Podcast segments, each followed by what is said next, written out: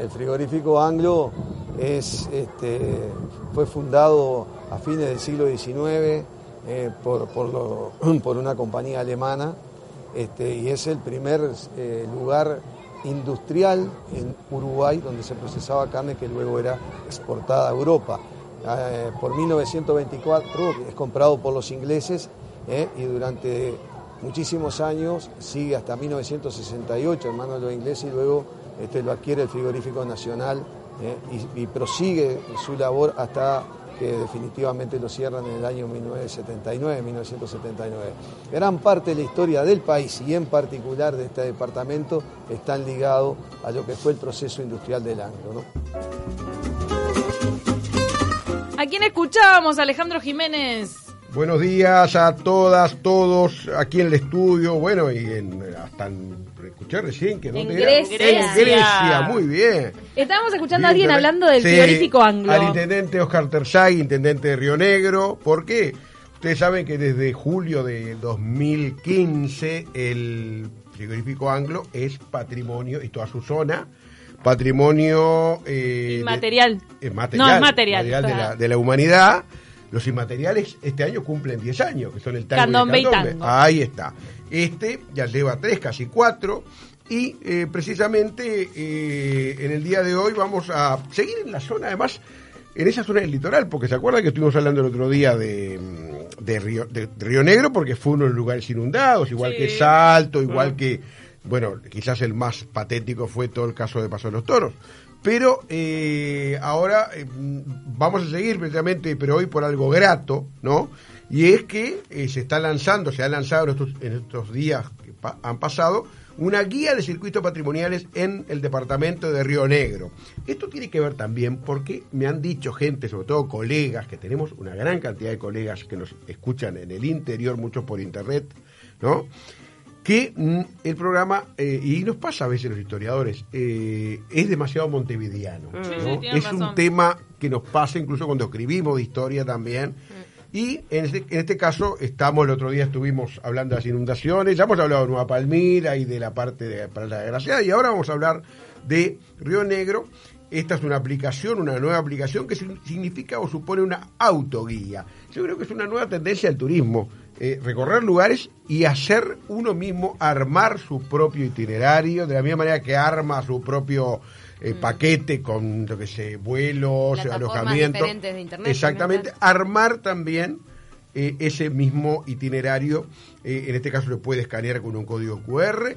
Y esto es obra de alguien que, mm, por lo menos yo conozco hace muchos años, que es René Boreto Valle, que es investigador, historiador, gestor cultural eh, está retirado actualmente de las responsabilidades públicas, pero eh, bueno, fue creador, además del Museo de Historia eh, de la Revolución Industrial, allí en el Anglo, que se musealizó en el 2005, y por supuesto que también gran responsable de la presentación ante UNESCO de entre el, trabajo de que fue un trabajo de muchos años, como siempre cuando se postulan eh, edificios o se postulan sitios patrimoniales eh, para monumento para patrimonio histórico, hay todo un proceso, en este caso entre 2008 y 2015 sobre eh, en el caso del ángulo. No sé si la tenemos a René Boreto por allí, nos piden todavía unos minutos, bueno.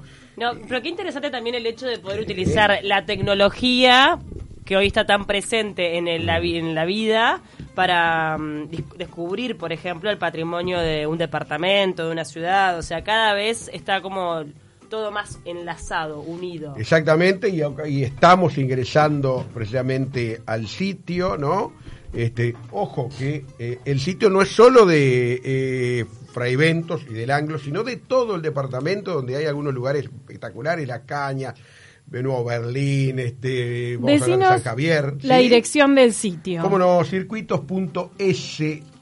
Ahí se me, se me corrió. No, acá, circuitos.sd. Mm. Exactamente, eh, y va, igual lo subimos a la, a la página de, de Sí, nosotros en nuestras redes sociales. Y en estos momentos estamos en contacto con quien la creó a esta aplicación y también al sitio web donde se, mm, se informa sobre todos estos eh, todos estos circuitos patrimoniales que hay para recorrer en Río Negro. Buen día, René Boreto, ¿cómo te va? Buenos días, Alejandro y, compañeros de trabajo. Buenos días. Un, un, gusto, compañeras. Acá son, tengo cuatro mm. compañeras aquí. Este, eh, un gusto hablar contigo, con quien hemos compartido mucho patrimonio, mucha historia, muchos museos durante años. No, no decimos cuántos, pero con, contigo realmente hemos tenido, hemos hecho muchas cosas con respecto a eso juntos y comentar un poco cómo sale. Sabemos de tu inquietud que estás en este momento jubilado, pero de todas maneras seguís muy inquieto, ¿no? Te, publicaste un libro también sobre, recuerdo, sobre, que se llama Fragmentos Patrimonio Cultural Industrial en el 2014. Bueno, contanos un poco de, de, este, de, esta iniciativa. Bueno, eh, Alejandro, hay una cosa que es eh, fundamental. Cuando uno piensa en retirarse, lo primero que piensa es en tener más tiempo, en poder tomar más mate, eh, pero en mi caso es eh, encontrar la forma de, no aburrirse, por un lado, y por otro lado, de recuperar una gran cantidad de cosas que han ido quedando en el camino y que uno se siente con ganas, con capacidad de hacerlo.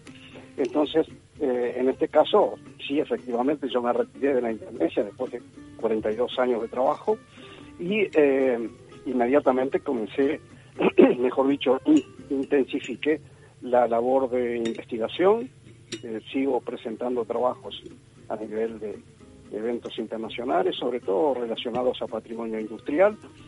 Y eh, una de las cosas que también te permite este, este tiempo es eh, sepultarse en las magias de Internet, donde gran cantidad de museos, bibliotecas, instituciones culturales de distintos lados del mundo ponen a disposición documentos que hasta hace 5 o 10 años era imposible verlos eh, si no ibas directamente a la fuente. Eh, este, este eh, a mí me interesa, me interesa muchísimo preguntarte, René, que me hagas un circuito mental sobre qué cosas puedo visitar en Río Negro. O sea, qué lugares están, por ejemplo, en el top 5 de esta aplicación.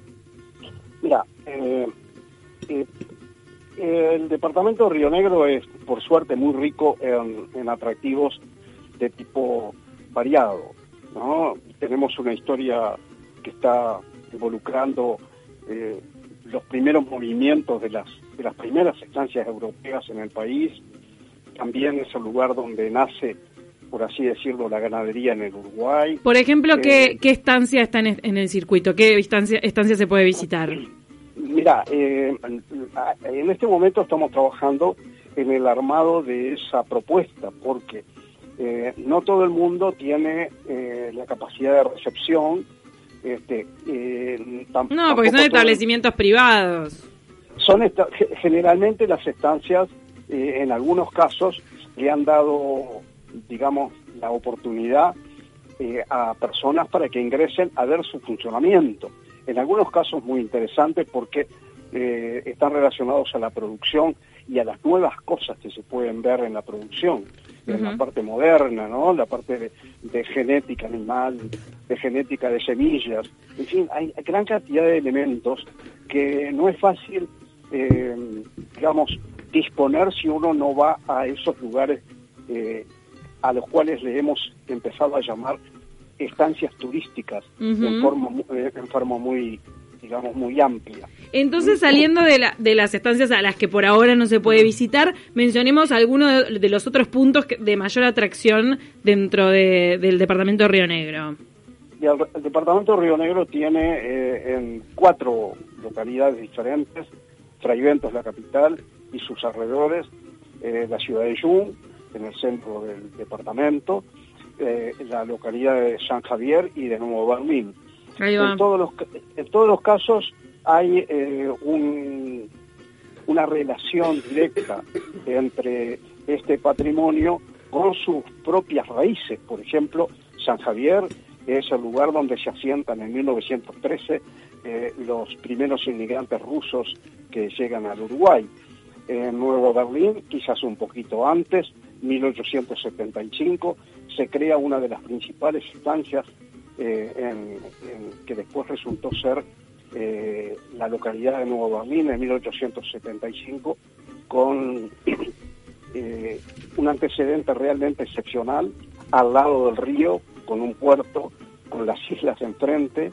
Uh bueno, ya sería reiterar un poco lo que ya venimos viendo y, ya ocultando en estos últimos tiempos. El frigorífico anglo, que es este paseo obligatorio para quienes vayan por ahí. Yo lo tengo pendiente en mi vida todavía. Tengo ganas de recorrerlo. Bueno, eh, hay, hay, en ese sentido, eh, estamos tratando de aumentar la capacidad de comprensión de cada una de las personas que nos visitan hacia lo que es un paisaje industrial. Fraiventos tiene no solamente una responsabilidad que ha recibido de UNESCO en la declaración del paisaje industrial Fraiventos, sino que tiene una realidad. Eh, cada uno de los elementos que integran ese paisaje industrial pueden ser vistos en vivo y en directo funcionando y pueden ser explicados desde el punto de vista de un digamos de un colegio o de un grupo de visitantes este, especializado o simplemente de un grupo de visitantes que quieran acercarse a toda esa parte patrimonial. Entonces, río, puerto, puertos profundos, eh, la instalación de empresas. Eh, fíjate que eh, las mismas condiciones que aprovechó la Lievis Company en 1863 son las mismas que utilizaron los finlandeses cuando mm. Bonia construye la fábrica de pasta de celulosa. De eso te iba a preguntar justo René, ¿cómo allí tenés el pasado y el presente, ¿no? O sea, tenés el, la, industria de hace más de 100 años, ¿no? Y la industria actual y del futuro, ¿no? Ahí, ahí es donde hemos tratado de incentivar, como yo te decía, esta imaginación, de dejar volar la imaginación de la mano de cosas que se pueden ver, ¿eh? porque no es fácil en todos los lugares donde se ofrece historia o donde se ofrece patrimonio, llevar de la mano a las personas y decirle, esto en 1863 era esto, hoy es esto. Eh, de manera de que hay una continuidad a través del tiempo este, y hay una continuidad a través de muchas veces de la misma explotación de la industria o del comercio, aprovechando las grandes capacidades que tiene la región del Bajo Río Uruguay, con su geografía, con su inmenso río Uruguay, en fin, René, ¿ahí es posible el desarrollo del ecoturismo?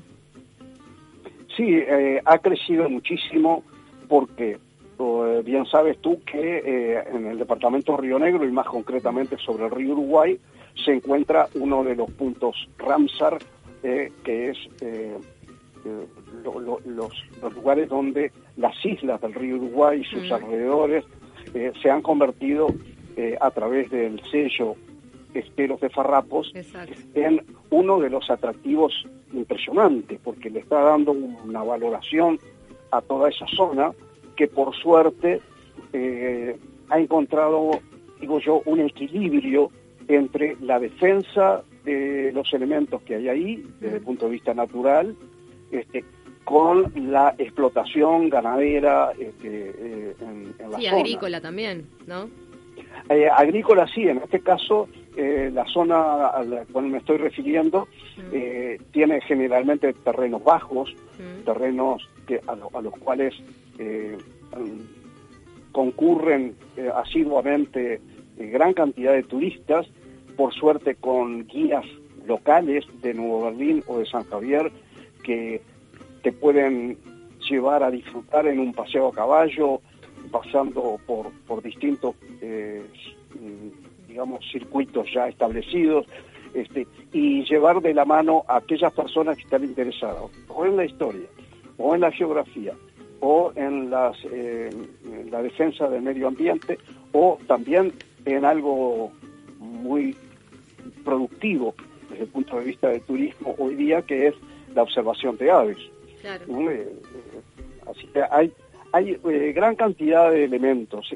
Esos elementos es imposible de que le guste a todo el mundo, lo que quiere decir que nos da la posibilidad de crear circuitos diferentes, circuitos temáticos, por así decirlo, ¿no? Donde hay gente, o ahora. Sí, el enfoque industrial, el enfoque de ecoturismo, o sea, tenés distintas posibilidades según las preferencias. Distintas posibilidades. desde el punto de vista educativo, por ejemplo, desde hace ya varios años, hay varias instituciones que no dejan de venir un solo año, mm. porque cuando llegan a Frevento se encuentran con que los docentes coordinaron con nosotros qué cosas les íbamos a mostrar y cómo lo íbamos a incluir en, eh, en la temática que se estaba dando en clase.